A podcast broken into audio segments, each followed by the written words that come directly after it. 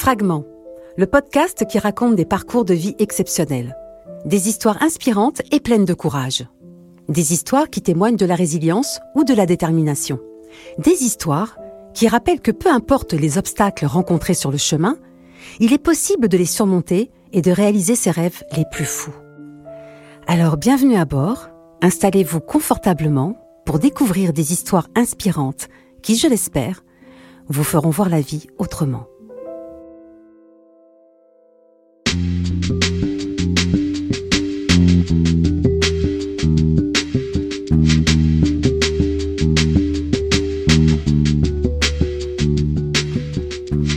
Bonjour Mamadou. Bonjour. Merci de m'accueillir ici à Paris, pas très loin de Belleville, quartier qui a accueilli tes premiers pas. Mamadou, tu es incroyable, par ta gratitude pour ceux qui t'ont fait grandir, par ta curiosité qui te fait toujours aller de l'avant, et pour cette capacité à rebondir, même si les rires sont moqueurs, même si d'autres ont cru qu'ils allaient choisir pour toi. Tu as cette force et cet instinct qui trahit peu, le désir de devenir quelqu'un. Je dédie ce podcast à la mémoire de ta grand-mère, Mamissa. Mamadou, petit poulbeau né dans le 12e arrondissement de Paris en 1982. Quel souvenir tu as de ton enfance? Quel souvenir? C'est souvent des retours de mes parents, euh, nés prématurés, donc à 6 mois. Ma mère qui faisait des allers-retours à l'hôpital, donc euh, un battant dès la naissance. Je me suis accroché et aujourd'hui je suis le grand gaillard de 110 kilos que je suis. Tu, dis que ton papa, Suleiman, est peut-être le premier entrepreneur de la famille. En tout cas, un modèle pour toi. Raconte-moi son histoire. Son histoire, c'est euh, bah, est né au Sénégal, grandi au Sénégal, passé par la Mauritanie aussi à l'âge de 17 ou 18 ans, a appris le métier de mécanicien et est venu en France par la suite. Donc je parle souvent de premiers entrepreneurs parce que ce sont des gens qui vont tout quitter, qui vont tout laisser derrière eux pour un avenir meilleur, donc pour euh, un avenir meilleur pour eux, pour leur famille et pour créer une nouvelle histoire. Est arrivé en France, donc dans le quartier Belleville. J'y garde aussi un attachement euh, assez particulier et euh, a fait sa carrière chez Renault en tant que mécanicien, 40 ans, il est parti avec des honneurs. C'était comment de grandir dans ce quartier de Belleville? Je l'ai connu très jeune et j'y suis revenu très souvent, comme on, a eu de fortes attaches avec Belleville et euh, quartier cosmopolite. J'en garde un bon souvenir, euh, des bruits, des odeurs, euh, mais dans le bon sens du terme, des gens sympathiques, beaucoup de convivialité et de hum, solidarité entre les gens. Et c'est vraiment l'image que j'ai à l'esprit, quoi. Des gens très variés, mais euh, toujours très positifs et toujours euh, très souriants. Yann Deya, ta maman, est une légende vivante. Quel a été son rôle dans la famille? Vraiment la, la, chef de famille. Donc, euh, elle cadrait euh, la vie, l'organisait aussi, et pas uniquement à la maison, mais euh, autour aussi. Donc, chargée d'alphabétisation, elle est arrivée ici, elle a commencé sa carrière en tant que caissière. Ensuite, très vite, elle s'est mise dans l'entrepreneuriat et notamment euh, dans l'accompagnement des gens autour de l'alphabétisation, de l'accueil de gens différents, etc., de l'accompagnement aussi des gens en difficulté. Donc la vie dans la maison ne se résumait pas forcément à nous, mais aussi à nous et puis les gens. Donc euh, des gens toujours à la maison qui venaient déjeuner, dîner, euh, parce qu'ils n'avaient pas forcément les moyens, des gens un, un peu différents aussi qui euh, participer à la vie de quartier, à la vie locale. Et c'est vraiment, moi, l'image que j'en garde, c'est euh, la famille, mais pas que, la communauté au sens large. Alors justement, la communauté, comment, comment tu, tu définirais ce terme-là, la communauté? Nous, donc euh, pas de barrière, ça passe du voisin, euh, du gardien, euh, de la personne d'en face, du café, du tabac, du supermarché, et une communauté où chacun veille les uns sur les autres et essaye d'aller de l'avant d'aller d'avant et de faire aussi de l'espace dans lequel on se trouve un espace de vie sympathique. Et c'est vrai que c'est peut-être à l'image de ce qu'on a vécu euh, ou ce que j'ai vécu au Sénégal, mes souvenirs. C'est euh, des maisons familiales ouvertes où les gens prennent soin des autres, où chacun veille sur l'autre, où en cas d'écart aussi on recadre. Et c'est vrai que c'est un peu ce que j'ai retrouvé euh, par ici, ou ce que je retrouve, ou le parallèle que je fais vis-à-vis de, de, cette communauté. Et puis il y a, il y a Mamissa, ta grand-mère, chef de clan. Qu'est-ce que tu sais de son histoire? Très peu de choses malheureusement. Je sais qu'elle a recueilli ma mère très jeune, donc elle l'a accueillie, mais euh, mes souvenirs encore une fois, c'est qu'elle euh, organisait la vie de quartier et pas uniquement la vie de maison. Quand on parle de quartier, on peut parler d'une moitié d'arrondissement. Elle connaissait beaucoup de monde, elle a élevé des gens, elle en a fait des gens bien, elle les a accompagnés tout au long de leur vie et elle gérait aussi le côté financier, donc ça avait un côté un peu, un peu marrant aussi autour de ça. C'est pas uniquement l'organisation quotidienne, mais l'organisation financière, les naissances, les décès, tout ce qu'il y a autour. Tu, dis souvent que tu as une responsabilité en tant qu'homme. Tu peux nous parler de cette responsabilité? Bah, c'est un peu le, passage de témoin, c'est pour dire bah, ce qu'on a fait, et c'était un peu mon ambition, mon ambition du départ, c'était de me dire, euh, je vais essayer de prendre le nom que j'ai et le porter le plus haut possible. Et euh, en étant comme ça, bah, je le faisais, mais avec peut-être certaines dérives, en me disant, euh, faut aller au bout, quoi qu'il arrive. Et avec le temps, j'ai compris, c'était être un meilleur humain et faire, faire ce rôle, un peu avoir ce rôle de passeur de témoin. À ton avis, Mamadou, à quoi doit-on sa chance dans la vie? Le travail, le talent. On dit souvent, euh, soit on a du talent et on y arrive, soit on travaille. Moi, j'ai pas eu beaucoup de talent, ou j'ai eu un, talent différent, c'est le travail. J'ai beaucoup travaillé et ça m'a permis de faire des choses aussi euh, extraordinaires. Tu as un parcours scolaire euh, presque parfait si tu n'avais pas eu à faire face à la brutalité de certains conseillers d'orientation.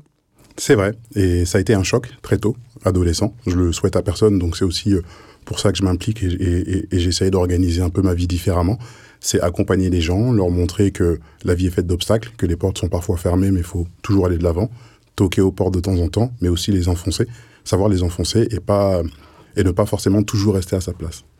Alors justement, je, tu, avais, euh, tu avais ce rêve de, de, devenir architecte, euh, rêve qui a été euh, quelque peu brisé à un moment. Est-ce que, est que tu peux nous raconter?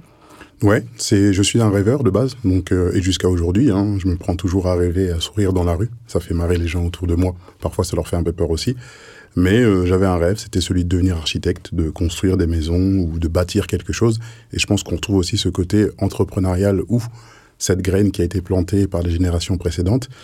Et j'y suis arrivé, mais de manière différente, au sens où euh, j'ai travaillé dans la construction pendant très longtemps. On construisait aussi des bâtiments, on les équipait aussi.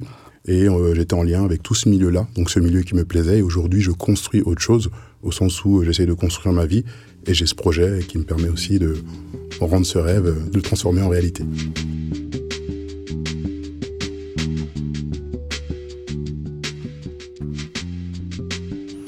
Le livre tient une place prépondérante dans ta vie, presque charnelle. Qu'est-ce qui attise autant ta curiosité? Le, le fait d'avoir une trace, de garder une trace. Je parlais tout à l'heure de mon histoire où il y a peut-être quelques bribes qui me manquent, c'est de me dire, bah tiens, ce fameux puzzle, il pourrait être comblé ou il sera comblé par, euh, par l'écriture. Et l'écriture aussi a beaucoup servi de thérapie dans ma vie, au sens où bah, je cherchais des réponses à des questions, je cherchais un partage d'expérience, où je cherchais à me développer en tant qu'humain et en tant que personne, et l'écriture a pu remplir ce rôle. Alors justement, l'écriture, est-ce que tu penses que ça peut avoir un lien avec ta maman qui faisait de l'alphabétisation? Exactement, puisque c'est le garant, entre guillemets, le livre est le garant de la mémoire. Donc euh, l'écriture, l'alphabétisation, c'était aussi ce qui faisait du lien vis-à-vis des gens, qui leur permettait de communiquer, qui leur permettait de s'insérer au sens large dans la communauté et aussi progresser à ce niveau-là. Et puis, il y a ce voyage aux USA pour euh, tenter ta chance. Est-ce que tu peux nous raconter? Oui, Pareil, deux aventuriers, un très bon ami que je salue aujourd'hui, qui est un ami d'enfance, on a vécu ensemble, on a passé de bons moments, et on est parti dès qu'on a pu euh, aux États-Unis, découvrir la ville, visiter et voyager, histoire de vivre ce, rêve américain. Mais le côté sympathique aussi, c'était de se dire, bah maintenant qu'on y était, on a vu ce que c'était, on va revenir aussi faire notre propre rêve français et européen. Comment comment c'était là-bas? Tout était grand, trop grand, trop huge, tout allait trop vite. Donc euh, pour des petits Français qui parlaient pas très bien anglais, et qui pensaient connaître le monde au travers d'un prisme particulier, bah, on s'est senti tout petit. On a été très bien accueillis aussi, on a rencontré beaucoup de gens et euh, on s'est rendu compte aussi parfois du fossé qu'il pouvait y avoir entre les États-Unis et la France, mais du bon comme du mauvais côté. C'est-à-dire qu'on a découvert des côtés très sympas. On était très curieux, on toquait aux portes avec un accent français en disant euh, on ne connaît pas, on aimerait visiter tel ou tel endroit. On a pu voir le monde américain ou le rêve américain, mais aussi le cauchemar les gens qui vivent dans la rue, les difficultés, la violence, la drogue, etc. Et ça a permis un peu d'équilibrer aussi cette vision et de se dire, bah, l'herbe est peut-être plus verte ailleurs, mais parfois aussi il vaut mieux un petit chez soi qu'un grand chez les autres. Quelle est la plus grande difficulté pour un entrepreneur d'après toi? Hum, Être entrepreneur déjà, c'est un mélange de folie et de raison. J'ai parfois toujours l'impression d'être euh, Don Quichotte face à, son, moulin quand je vais expliquer mon projet ou quand je discute avec les gens. Et euh, la difficulté pour un entrepreneur, c'est de convaincre d'arriver à convaincre, d'arriver à croire à ce qu'on fait, et surtout d'arriver à convaincre les gens et les entraîner autour de nous, autour d'une idée, d'une thématique, etc. Et effectivement, c'est beaucoup de rêves, beaucoup de rêves, et je dis souvent aux gens, ne vous interdisez pas de rêver, ne vous laissez pas freiner dans vos idées et vos initiatives, Et toutes les super idées sont parties sur euh, peut-être euh, quelque chose de farfelu au départ. Farfelu, c'est-à-dire? Farfelu, bah, j'imagine la première personne qui a dit euh, on va créer une voiture, on va créer quatre roues et remplacer le bœuf ou le cheval pour se déplacer.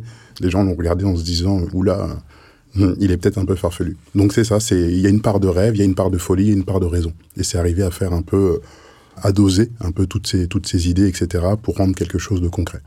Henry Ford, industriel américain et fondateur de Ford Motor Company, dit L'échec est simplement l'occasion de tout recommencer, mais d'une manière plus intelligente. Quel est ton rapport à l'échec et comment tu le surmontes? J'ai lu très tôt un livre, ça fait peut-être un peu cliché, c'était L'art de la guerre de Sun Tzu, et une des phrases qui euh, était citée dedans a beaucoup résonné en moi, c'est Tomber sept fois, se relever huit fois. Donc je me suis dit qu'on avait le droit de tomber, qu'on avait le droit d'apprendre, qu'il fallait peut-être pas aller jusqu'à 8, mais que l'échec faisait partie de l'apprentissage et que c'est souvent dans ces situations d'échec qu'on grandissait, qu'on faisait sa mue et puis qu'on s'en en sortait meilleur aussi. Alors Mamadou, la France, euh, le Sénégal, euh, c'est comment dans ton âme? C'est euh, j'ai souvent le cul entre deux chaises puisque j'aime mes deux pays hein, et les deux sont très différents, mais ont une histoire commune, ont une richesse aussi. Et euh, bah, le Sénégal, c'est euh, c'est le Sénégal, quoi. C'est la mer. C'est vrai que quand je suis souvent là-bas, bah, je m'assois au bord de la mer, je retrouve mes racines, les gens, la famille, etc. C'est différent parce que le climat est différent, le contexte est différent. La France, bah là, c'est peut-être un peu plus de raison puisque j'y ai grandi, j'y ai mes amis, j'y ai mon histoire. Et souvent, c'est de se dire, euh, on se pose souvent la question en se disant, on parlait des États-Unis tout à l'heure, c'est se dire, bah, je retourne au Sénégal pour écrire mon histoire. Mais avant de le faire, j'aimerais aussi écrire ma propre histoire ici en France, puisqu'elle est ici. Mon fils est euh, métis, donc est aussi euh, franco-sénégalais. Et l'idée, c'est que mon histoire est aussi liée. Et peut-être que dans 20 ans, il dira, bah ouais, effectivement, euh, il est parti fermer sa boucle de l'autre côté, mais moi, je suis né ici, j'ai mon histoire en France. Alors justement, en tant que Français, est-ce que, est-ce que tu, as la, tu as la sensation d'être de temps en temps rappelé à tes origines? Oui, j'ai, hum, en toute franchise, c'est que hum, je me j'ai des mauvais souvenirs jusqu'à peut-être 10, 12 ans ou 15 ans où effectivement l'histoire était dure, euh, on a parlé de violence, d'intégration, etc. Il y a eu un, une espèce de période un peu de grâce pendant peut-être 20 euh, ans. Et depuis peut-être une dizaine, une dizaine d'années ou un peu moins, on y revient. Ça veut dire que j'ai l'impression de revivre les mêmes situations euh, que j'ai connues quand j'étais gamin, ou me pointe du doigt dans la rue, ou des gens me jalousent par rapport à ce que je suis ou par rapport à ce que j'ai et remettre en cause aussi ma légitimité euh, à être à ma place, etc. Après, euh, euh, j'ai un tempérament aussi qui est assez particulier, c'est que j'aime aller dans les endroits où on ne m'attend pas. Donc j'ai toujours cet esprit-là de me dire, bah, si je suis pas attendu ou je m'estime pas à ma place, bah, je vais tout faire pour justement montrer aux gens que je suis légitime et que les gens comme moi ou les gens qui sont différents sont aussi tout à fait légitimes par rapport à ça. Donc c'est un peu comme ce que j'applique aussi, comme je disais, à, mes expériences managériales, c'est par l'exemple et par ce que je fais aussi au quotidien. Certaines voix s'élèvent dans le pays actuellement pour parler du racisme dans certaines institutions. Euh, quelle est ta position là-dessus? Pour l'ouverture, ça paraît un peu cliché, mais euh, on entraîne tout le monde autour d'un objectif commun. C'est un peu, on parlait des États-Unis tout à l'heure, mais c'est ce qu'ils ont réussi à faire, c'est que les gens ne s'apprécient pas forcément, mais ils sont unis derrière une cause. Et c'est vrai que le meilleur moyen d'y arriver ici aussi, c'est de s'unir autour de cette cause. Pas forcément laisser le drapeau ou telle ou telle information aux extrêmes, mais se dire, euh, moi je suis anti-extrême des deux côtés. Et je me dis qu'il faut aussi qu'on discute parce que c'est souvent de l'incompréhension ou euh, de, la, de la méprise sur une, une information, une culture ou forcément une personnalité. Donc euh, l'ouverture d'esprit, on fait tomber les barrières, on discute, on collabore et on échange. Et c'est par l'échange aussi qu'on apprendra à se connaître. Souvent, Mamadou, tu me dis que finalement, quand on, quand on a grandi dans un quartier, euh, celui-ci agit comme un aimant et que c'est toujours un petit peu, euh, un petit peu difficile vis-à-vis, euh, vis-à-vis de son voisin, vis-à-vis de ses copains, par exemple, d'avoir de bonnes notes à l'école ou d'avoir des projets ou d'être vu comme celui finalement qui sort du rang. Qu'est-ce que, que tu peux me, me dire de ça? Parce que les relations, comme à tout endroit dans la société, sont assez codées. Et dans l'esprit, c'est de se dire, bah, on est différent, bah, on sort du lot, c'est soit on s'émancipe, soit on tourne le dos. Donc c'est aussi euh, toujours la difficulté, c'est qu'il y a un certain mimétisme à garder parce que euh, on reste dans des codes. Et, c'est marrant parce que je parlais du quartier effectivement où tout est très codé, les relations, peut-être les tenues, le langage, mais je les ai retrouvés euh, à l'ESSEC, je les ai retrouvés aussi dans le milieu start-up où c'est très cliché. Et c'est des codes, à chaque fois, je pense qu'ils sont liés aussi à une idée d'acceptation. On adopte ces codes-là et on fait partie de la meute et du groupe. Et c'est surtout, je pense, le sentiment d'être accepté qui prime dans tous ces milieux-là. C'est intéressant cette idée de code, euh, de codes sociaux finalement qu'on peut retrouver euh, dans les quartiers ou, comme tu le dis, dans une start-up. Euh, toi qui as évolué en entreprise et qui, qui aujourd'hui entreprend, comment tu as pu justement passer d'un code à l'autre aussi aisément? La curiosité, où effectivement petit et le fait de grandir sur Paris aussi a beaucoup aidé, puisqu'on a accès à tout la culture, l'information, le sport. Euh, la musique, et, c'est vraiment euh, euh, sans fin, j'ai envie de dire, et le fait de naviguer dans différentes eaux, de pouvoir aller découvrir des festivals, aller découvrir des lieux culturels, touristiques, avoir découvrir différentes informations très facilement, m'ont permis aussi de m'adapter, de me dire bah tiens effectivement dans ce milieu-là c'est peut-être tel code par rapport à d'autres, bah allons-y, allons-y et puis adoptons les codes ou pas, ou adoptons les codes mais un peu à sa sauce pour apporter aussi une touche de fraîcheur par rapport à ça. Alors justement, on, pointe du doigt euh, euh, certains parents qui n'éduqueraient pas euh, correctement ou suffisamment leurs enfants. toi, l'éducation que tu as reçue, qu'est-ce que qu'est-ce que tu en retires aujourd'hui? Bah, j'ai vu mes parents aussi exemplaires. Jusqu'à aujourd'hui, mon père est parti, mais il y a juste une semaine, j'ai discuté avec quelqu'un qui me parlait un peu de ce qu'il faisait et de la personne qu'il était. Donc ça permet d'avoir du recul par rapport à ça. Et j'ai aussi un exemple très sympathique qui est ma mère, qui euh, est aussi un pilier dans la communauté, que ce soit ici au Sénégal. Donc j'ai deux repères qui sont assez sympathiques. C'est souvent, comme on peut dire, c'est le phare dans l'obscurité. Donc ça permet de garder le cap. Ils m'ont mis sur les rails. J'ai dérivé, j'ai fait des conneries comme tout le monde. Mais euh, le fait d'avoir ce cap devant moi m'a permis de redresser et de me dire, euh, en cas de besoin, bah ça c'était pas forcément mes valeurs, c'était pas forcément mon éducation. Et je voulais pas aussi décevoir tous les gens et tout ce qu'ils avaient fait autour de ça. Et je peux comprendre aussi la difficulté parfois de ne pas les avoir, ou pour les gens qui ne l'ont pas, de pas euh, forcément euh, se retrouver dans, dans ce monde-là, qui est aussi euh, assez difficile. Et quelles sont ces valeurs qui permettent de tenir debout, de garder le cap?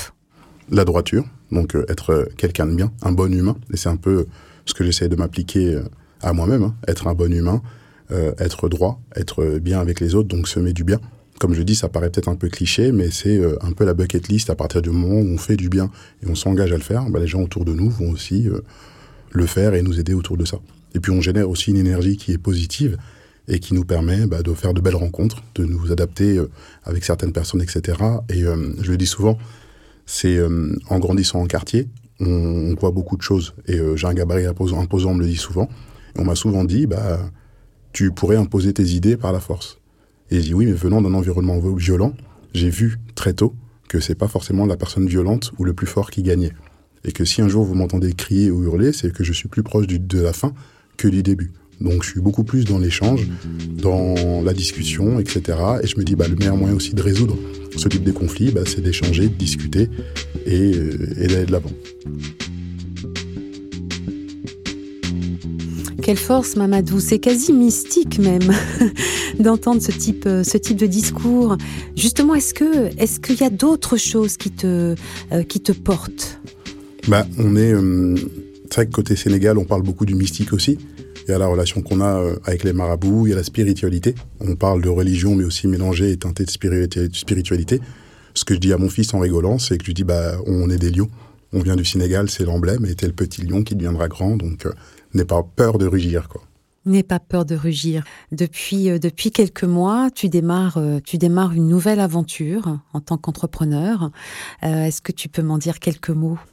Cette aventure, bah, j'ai souvent entrepris, et je le dis encore, hein, mes parents étaient entrepreneurs. Ma mère, en plus de sa carrière sociale, de médiatrice sociale, faisait du commerce. Donc très tôt, elle a voyagé en Asie, en Arabie Saoudite, autour du monde, etc. Et les communautés sénégalaises sont très organisées, donc euh, elles prennent les gens en charge à l'arrivée, elles les accompagnent tout au long de leur parcours et elles assurent que les achats soient, euh, se soient faits en sécurité et garantis. Donc j'étais aussi euh, très tôt en Thaïlande, j'étais peut-être au début des années 2000. J'ai pu découvrir le quartier sénégalais en Thaïlande, faire du commerce de t-shirts, d'habits, etc. et découvrir aussi l'entrepreneuriat par rapport à ça. Donc j'ai entrepris très tôt, mes parents entreprenaient aussi que ce soit par le départ et du pays ou euh, les actions sociales et le commerce, bah, j'ai toujours vécu avec ça. Et quelque part, je me dis, bah, c'est aussi peut-être ce qui m'a ce qui m'a forgé en tant qu'humain. Et City Hub Et City Hub, l'idée est arrivée dans mon ancienne vie. J'étais directeur général d'une entreprise et euh, le Covid est arrivé à ce moment-là. Je me suis remis en question euh, puisque je passais beaucoup de temps au travail, je négligeais ma vie de famille. Et l'idée qu'on se dit souvent, c'est bah, je courais peut-être après un idéal aussi. On, dit souvent aux gens de réussir dans la vie. Et bah, le Covid est arrivé, je me suis dit, bah, c'est peut-être l'occasion aussi de réussir sa vie. Donc euh, réussir sa vie familiale, mais aussi entreprendre.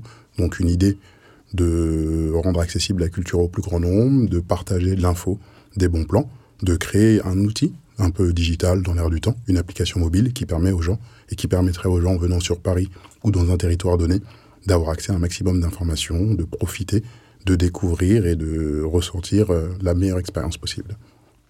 Et l'amour dans tout ça, Mamadou, c'était comment la première fois que tu es tombé amoureux?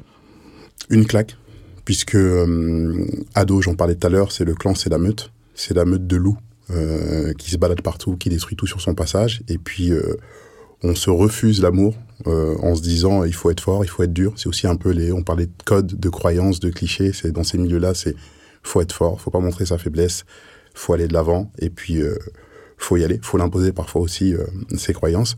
Et en découvrant l'amour, bah, on remet tout en question. Et puis on s'apaise et on se rend compte que le schéma est beaucoup plus grand, que le monde est vaste. C'est un peu comme le voyage, c'est on s'ouvre, on plonge dans un puits, on ne sait pas à quel moment on va remonter. C'est presque magique, hein? L'amour est magique. Donc, euh. Issa, ton fils, est encore un petit garçon. Il écoutera ce podcast dans quelques années. Quel message tu voudrais lui laisser? J'ai envie de dire aux jeunes générations, croyez en vous, croyez en vos rêves, et euh, le monde vous appartient. Faites ce que bon vous semble. Sky is the limit. Qu'est-ce qu'on peut te souhaiter pour l'avenir et quels sont tes rêves? Une bonne santé. J'ai vu aussi que c'était précieux. Et euh, mes rêves, bah, c'est de voir mes proches grandir, de passer du temps avec eux, de me construire en tant qu'humain encore une fois, de découvrir, de faire beaucoup de voyages. S'il y a vraiment une chose que j'ai envie de me souhaiter, c'est ça. C'est les voyages. J'ai encore plein de pays sur ma liste et euh, bah, de toujours pareil, partir à la rencontre des gens et de découvrir. Et le Sénégal pour tes vieux jours?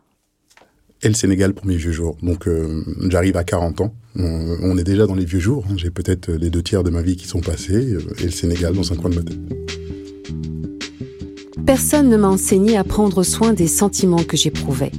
On m'a laissé croire, comme à beaucoup d'enfants, qu'un amour était éternel, comme ça, de nature. Qu'il suffisait d'aimer et d'être aimé, que tout irait bien. Ça ne s'est pas passé tout à fait comme cela pour moi. J'y ai cru pourtant. Mais mes certitudes n'ont pas suffi.